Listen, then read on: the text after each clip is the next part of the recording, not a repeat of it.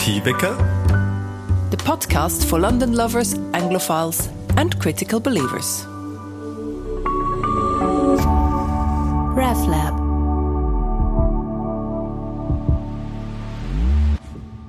So let's begin. Hi, Carla. How are you doing? I'm good. Another episode of um, traveling through London in our thoughts from our living rooms. Or bedroom, from my perspective. Oh, yeah, bedroom in your perspective. but I'm quite excited to the place we're going today. Where are you taking me today? One of my favourite spots in London, Highgate Cemetery. Oh, yes, beautiful. You know it? I've been there. I've lived very near. It's it's in North London, and I've lived like five ten minutes from it. So I've been there uh, a couple of times. Indeed, it's a beautiful old, architecturally amazing and and slightly overgrown, sort of a bit wild cemetery. Yeah. And when I walk, so when I walk from our home to the cemetery, I it's about half an hour walk. I would walk through Waterlow Park, and um, you, then you, you, cross the park, come out, turn left, and then you're between the two parts, East and West Cemetery. And uh, should we just start there? Yeah. So which part should we go first, East or West? Hmm. Um, I think for me it'd be more interesting to go to the western part because I've only been to the eastern part yet.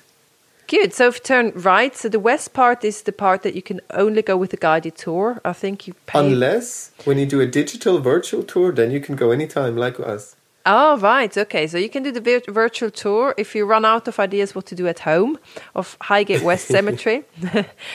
But we're not just imagining we're there in real and we go on one of the guided tours and they have excellent guides. I mean, the stories they tell about the people who buried there and the history of the cemetery, it is really worth going. I mean, it's one of the probably, I, I would really recommend it anyone to anyone who visits London. But anyway, let's start. It's a bit of a history of London somehow as well through the people who are buried there. Yes, absolutely. You, you, do really learn a lot about London and also how about the growth of London because um, the, the cemetery was actually established in 1839 and that was a time when the population in London just grew immensely and they were running out of burial space in the church um, cemeteries in central London. So it was decided that they needed more space for burials and the authorities of London decided to build um, seven cemeteries around central London.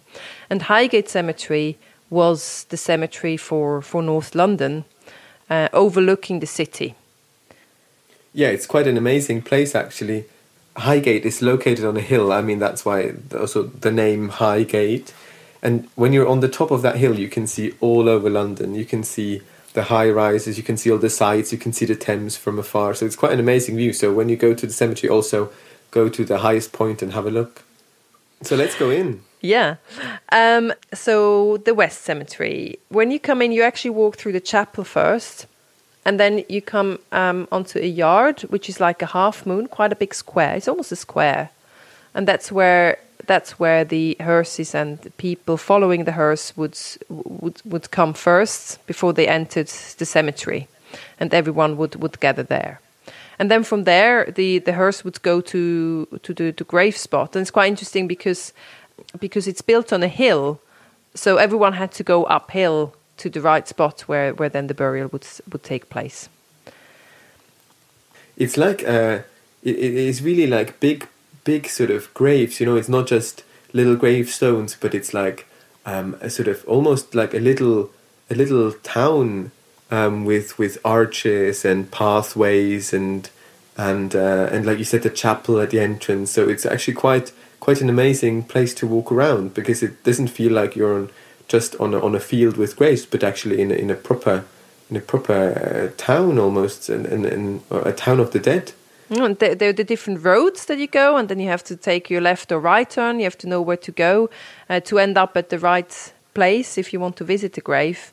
So it really is, yeah, it's a really, really a bit like a, a small village. And um, so first you walk through through the woody bits. It's uh, there's a lot of wildlife there as well. A lot of birds. There are foxes. It's it's basically a forest with a lot of very old graves, overgrown graves. Some of them. And then you come to a quite famous architectural structure. It's that is really like the cent- the center of the village, you could say, and that's the Egyptian Avenue. it it is built like um, well, it has all the features of Egyptian architecture, and that's because in Victorian times, um, I think it was just very fashionable, all this kind of Egyptian style, the Egyptian style, and and so they built that avenue, and and the graves um, in the avenue, in the Egyptian avenue, were some of the most expensive grave spots that you would find. And when you walk up that avenue, then you come to a round bit where in the middle you have a round of um, of graveyards, and then around that as well, and above it all is or was a, a, a, Leban, a Lebanese cedar. But sadly, they had, to take down the cedar because I think it wasn't very healthy anymore. And that was one of the big features of the cemetery, and, and uh, yeah, which doesn't exist anymore. And when you say graves, you need to imagine these are like little houses. Yeah, that's so they're right. Really big, and then and and and then often there were multiple people in there, right? I mean, whole families or or the partners. That's right. Yeah, they're really like houses in the village. And uh, I remember the tour guide telling us as well that it was quite common for families to gather on a Sunday and go into the graves and have a little celebration with the deceased. So to see, I don't know, go and see grandpa in his grave and, and include him in the family gathering. So that was that was quite common at the time.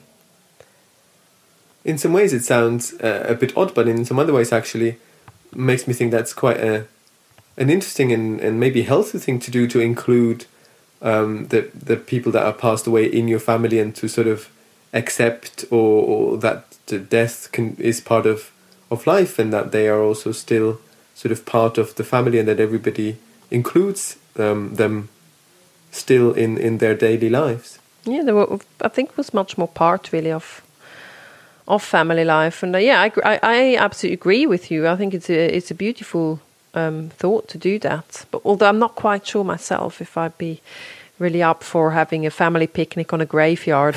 Hmm. Maybe leave that to the Victorians after all. so we are in this round bit where the um, Lebanese cedar used to throne above our heads. Um, and there's one grave I wanted to point out, and the tour guide also likes to point out, um, and that's the that's the grave of Radclyffe Hall. Have you heard of her? No, you're putting me on the spot. Um, I don't know. Should I know Radclyffe Hall?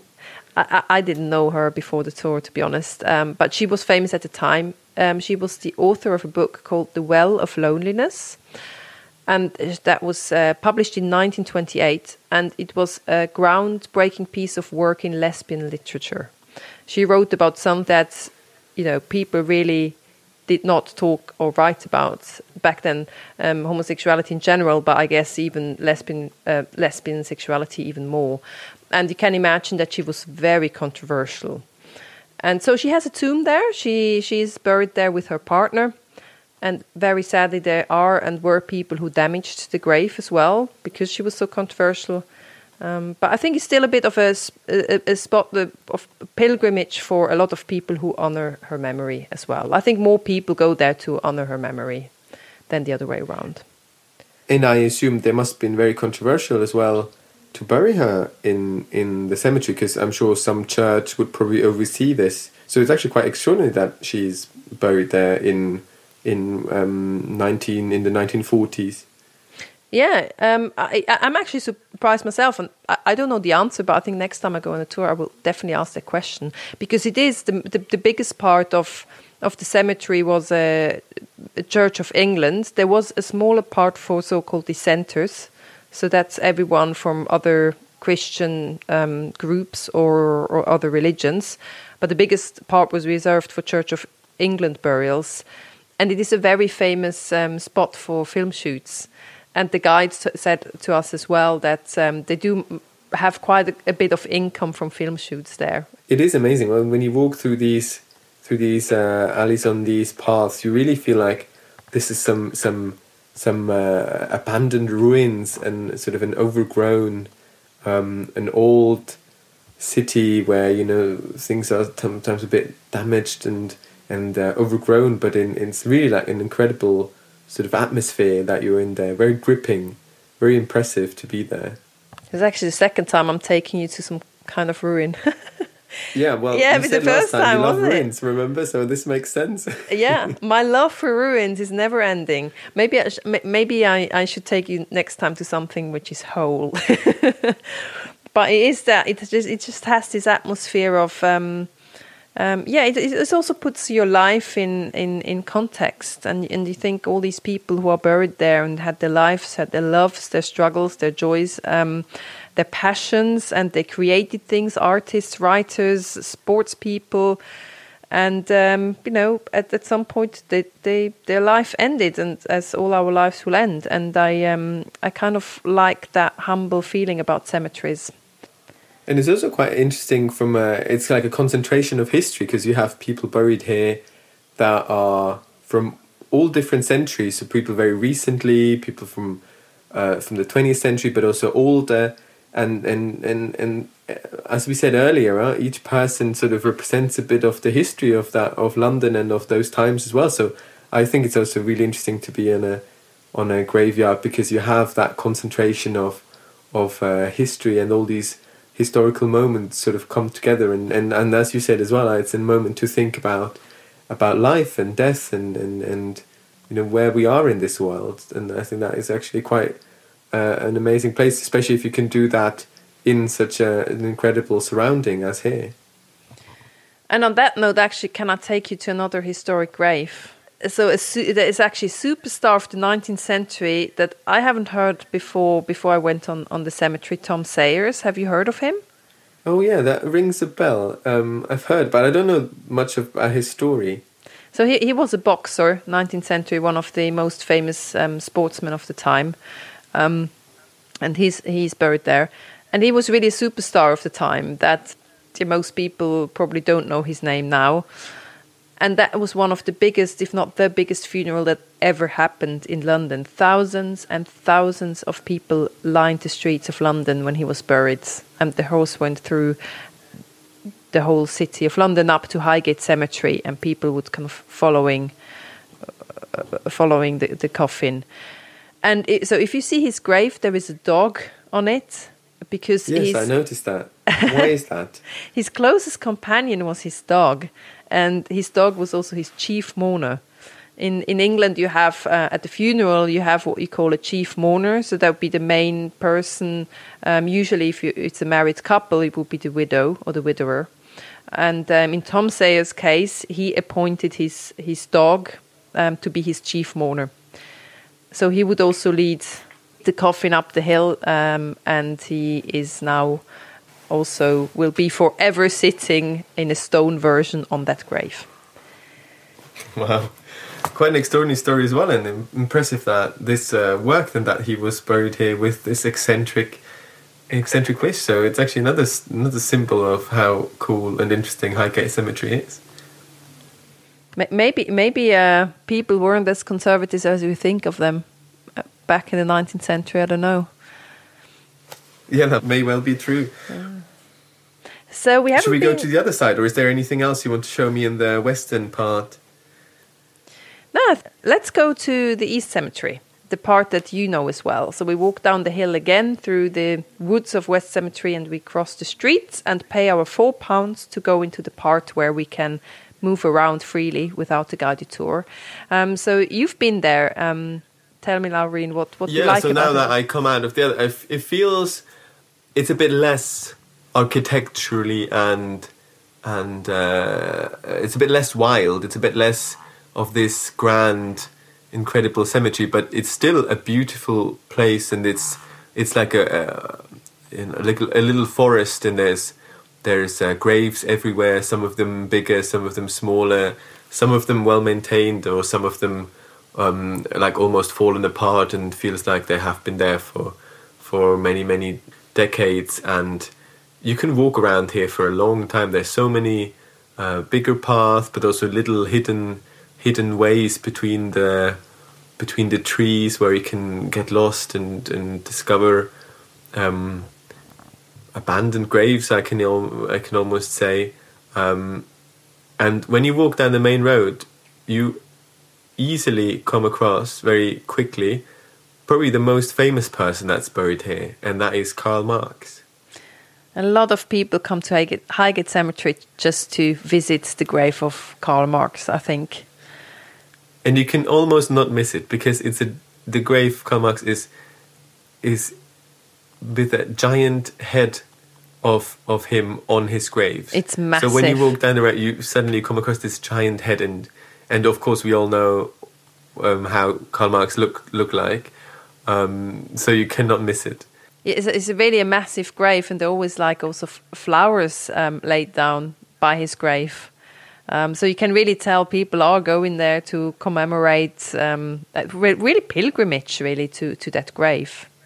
Yeah, actually, that brings me to a story when I was there for the first time because um, I was just standing uh, in front of this tomb, and then a person came up to me and asked me whether whether I would take the, the their picture with with the grave, and of course I, I did, and then we started talking, and and uh, and he started telling me that he's from China. And uh, you know he had trouble getting in. Uh, he didn't have the cash to pay the four pounds, and then he didn't he uh, he didn't find the grave at first, but but now he's here and he he came all the way from China just to see the the grave of Karl Marx and, and to be there with and take a photo and tell uh, his family back home about this moment and and I thought that was quite quite impressive because I mean we both live in London and we can go there anytime but but as you said it it's really can be like a pilgrimage site where people come from very far just to see and interestingly, it's not even the original grave because Karl Marx's original grave is really hidden away somewhere. Uh, they give you a map when you go um, when you go in, and you will find the original site. But even with that map, it's quite difficult to find. And his wife is still buried in the original, which is a very discreet. Um, grave, overgrown with green. You can hardly see it. I think it's even broken in the middle. His wife is still buried there, and Karl Marx is now in this really big, impressive, um, very um, uh, yeah visible grave. And sadly, they were separated after their death. I'm not quite sure how happy they'd be about that. Yeah, you you makes you wonder what what he would have thought about the fact that the you have to pay entry to see him and that he's now buried under a giant head of himself, separated from his wife. And I have actually quite a personal story about the um, Highgate, the east part of Highgate Cemetery um, as well. Uh, I was there last year on Mother's Day. Mother's Day is in March in, in England, not in, in June, uh, not in May like in Switzerland. So yeah, it was May, my yeah. first Mother's Day, the first time since I've become a mother, and I was on my own with my little baby on that day. And I thought, oh, what should I do? It was kind of a, a nice day where at least it wasn't raining. And I decided to go to um, Highgate Cemetery with the pram and just walk around there. And uh, it's a very memorable Mother's Day. I think I will never forget it, and I'm not sure if anything can match it because going like going on to a cemetery on on your first ever Mother's Day is uh, yeah it's quite a funny thing to do, I guess. So I have that personal connection as well with that site. Yeah, and and uh, for me, it's also a very special place because I've, uh, as I said in the beginning, I lived five ten minutes from here, and I often came up here to uh, Waterlow Park um, or, or, on the bridge that is nearby to see the to see the uh, the city from afar, or when there's fireworks, or uh, or just come for a walk or a run um, up here, you know, around the park and the cemetery It is quite an amazing place. So mm. uh, we always choose places in London that that have a that we have a connection to and that we think are eh, are special and also interesting for you to to hear about and then maybe to discover yourself sometime in the future. But on a last note, if you come from Switzerland, bring a servala with you because if after you visit on, uh, on the uh, cemetery, uh, Highgate Cemetery, you're hungry, you can go to Waterlow Park, which is just next door, and is one of the very few parks in London where you can actually barbecue. Um, so that might just be a very nice ending of your day or for your lunchtime if you happen to be in North London.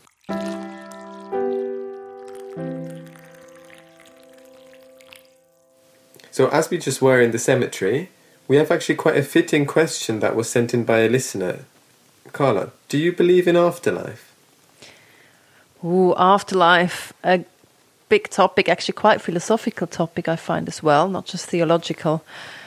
Um, I find it a really hard question because there is just no way that we can imagine what happens after we die. It's just the one big unknown of human life, uh, and I, um, yeah, I, I, find it's uh, also everyone probably has a different, a different um, image of what happens after we die. For for me, I, I believe that afterlife is just something so completely different from what we experience here on earth that we can't really grasp it with our minds. And perhaps the closest I can perhaps imagine that is some kind of state of being as if as when before we were born. And that it's kind right. of a similar state of being after we die. But then I don't know if you remember anything of before you were born. Uh, not very much, no, I'm afraid not. I don't remember anything at all. And I think it has to do with that um, personality or that feeling of identity that we have as human beings on this earth is very specific to our life here on earth. So we have a sense of me, a sense of, of, of personality. And I think that's just not something that we have before or after life. And and when we think about the question what comes after we die we always think from that perspective of being me. But the concept of me i think just doesn't exist afterwards. And that's why it's so hard to think about it. Right. So to come back to the question and i'm always making sure that the question is properly answered do you believe in afterlife? Is a yes or no question. I understand you say yes but not in one of the ways that we would normally know, as in like heaven and hell, um, or uh, resurrection, or anything in that sort, because you say it's something beyond our comprehension, something beyond beyond our um, our personalized uh, understanding of who we are. If I would have to answer the question with yes or no, I don't believe in heaven and hell. I don't believe that there is hell for the bad guys and, and heaven for the good guys. Um, not just because that's not part, it's not part of the Christian Reformed belief. In the Reformed tradition, we don't believe in heaven and hell. I think even if we did, I wouldn't believe it. Um, so I, I don't believe in that sense that we continue to exist as persons and that we continue to exist with a sense of of of I, of identity. I do believe, though, that whatever comes after, it's a good place, it's not frightening, and perhaps it will also be a bit of a relief. Because imagine if um, life as we know it now would go on forever. I mean, for me, that's just a very exhausting thought. I don't know how, how you feel about that. Oh, certainly. I fully agree in the sense that I believe that the only the, the, the finite um, characteristic of life makes it worthwhile. So only because we know it ends for every single person on this earth, that is actually only what gives us the motivation to appreciate um, what we have and to live to the fullest uh, of, of our capacities and, and, and, and enjoy what we have as best as we can and to thrive for more and to, to do something in life. I think this is uh, maybe something we can see in our daily lives if you think of or, I don't know a book that would never end or or or a bag of crisps that would never be empty. I think even if at first that might sound amazing, if you think on second thought, it actually we only appreciate the things that that are finite that ends at some point. Um, I really like that. We can yeah. only really appreciate it in that point. I think that's my personal, but maybe everyone can check for themselves um, see whether that's the case for them as well. And I think that's and therefore it is so important that we actually have death and that we accept it as part of of our life, so we can then um, you know don't have to be afraid of of of the end in that way. Mm. I really like the bag of crisps, by the way. I will definitely take that away from this episode. I'm a big lover of crisps, so all my analogies will somehow have to do something with potatoes or crisps. Yeah, enjoy it uh, whilst it lasts. But it's true. Yeah, I will definitely enjoy this bag of crisps much more in the future. Just to think, you know, it's it is so enjoyable because it ends at some point. That's all I have to say. I mean, life. I mean, having describing life as enjoyable, I think, is also a um, a massive privilege and something to be really thankful for because uh, life is certainly not just an enjoyable experience for everyone. It can be quite the opposite. But I think then at the same time, um, thinking of death and um, making like that, making life more intensive, I really agree with you on that. And then at the same time, we don't very often think about death. Dying and death is something that we tend to exclude from our lives. And perhaps it's a bit it, of a taboo, yeah. It is a taboo, and I think it's probably also because there is something frightening. It's because we don't know anything that we don't know, the unknown, is frightening. And I think looking that in the eye and confront ourselves with what we are um, scared of. I think it's painful, but I think it's always worth to to confront that pain and to have the courage to go to that painful place because it just really makes us aware of who we are and also what we appreciate. And that's definitely true when we talk about death and life that um, being aware of our mortality makes life just that more um, that more intense in a good way. So we should take that courage. I think you you quite you you inspire me um, to do that as well, to be courageous and to talk about uh, death with uh, not only you know accept it for yourselves, but also with with people in your family, maybe um, elderly people, maybe people who are not necessarily who are maybe very afraid of it. And I fully I fully agree with you that I think what is really scary is actually the unknown that we don't know what's going to happen, um, because we can't prepare for that. We can't sort of put our mind at rest and and and you know mm. have clear expectations. I think that is really what scares people and what scares me certainly mm. of this uh, of this whole um, uh, thing. But having that courage to actually confront that nonetheless is is I think a really good message. Uh, certainly, certainly, I think that's something I would try to do to do in my life um, more now, more so now. And I'm actually uh, quite grateful to my parents because that's something they were and are never shy to talk about. It's something we can talk quite openly about in my family.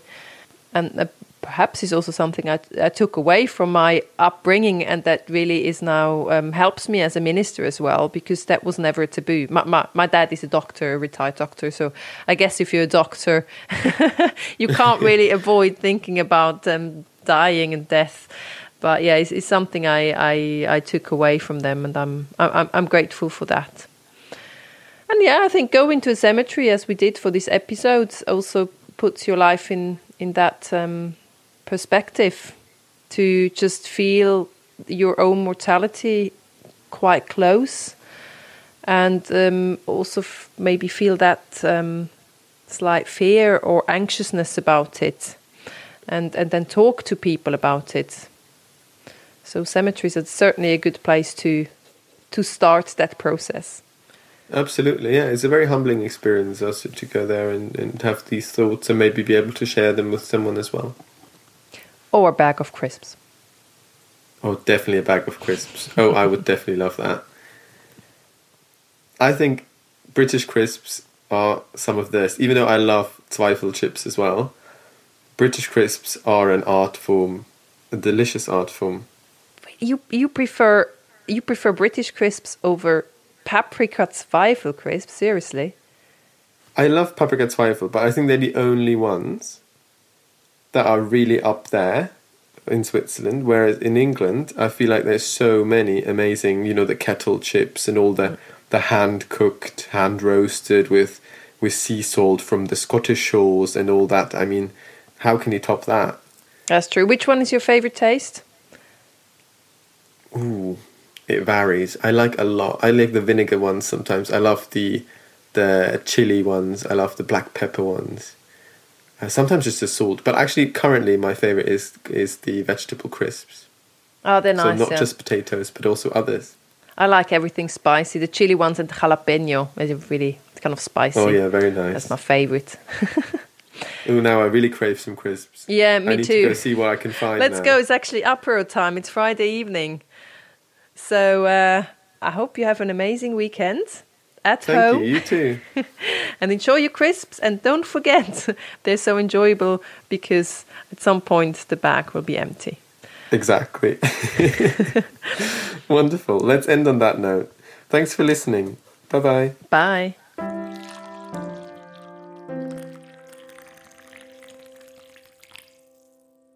And now for some music from our brilliant organist Peter Yardley Jones.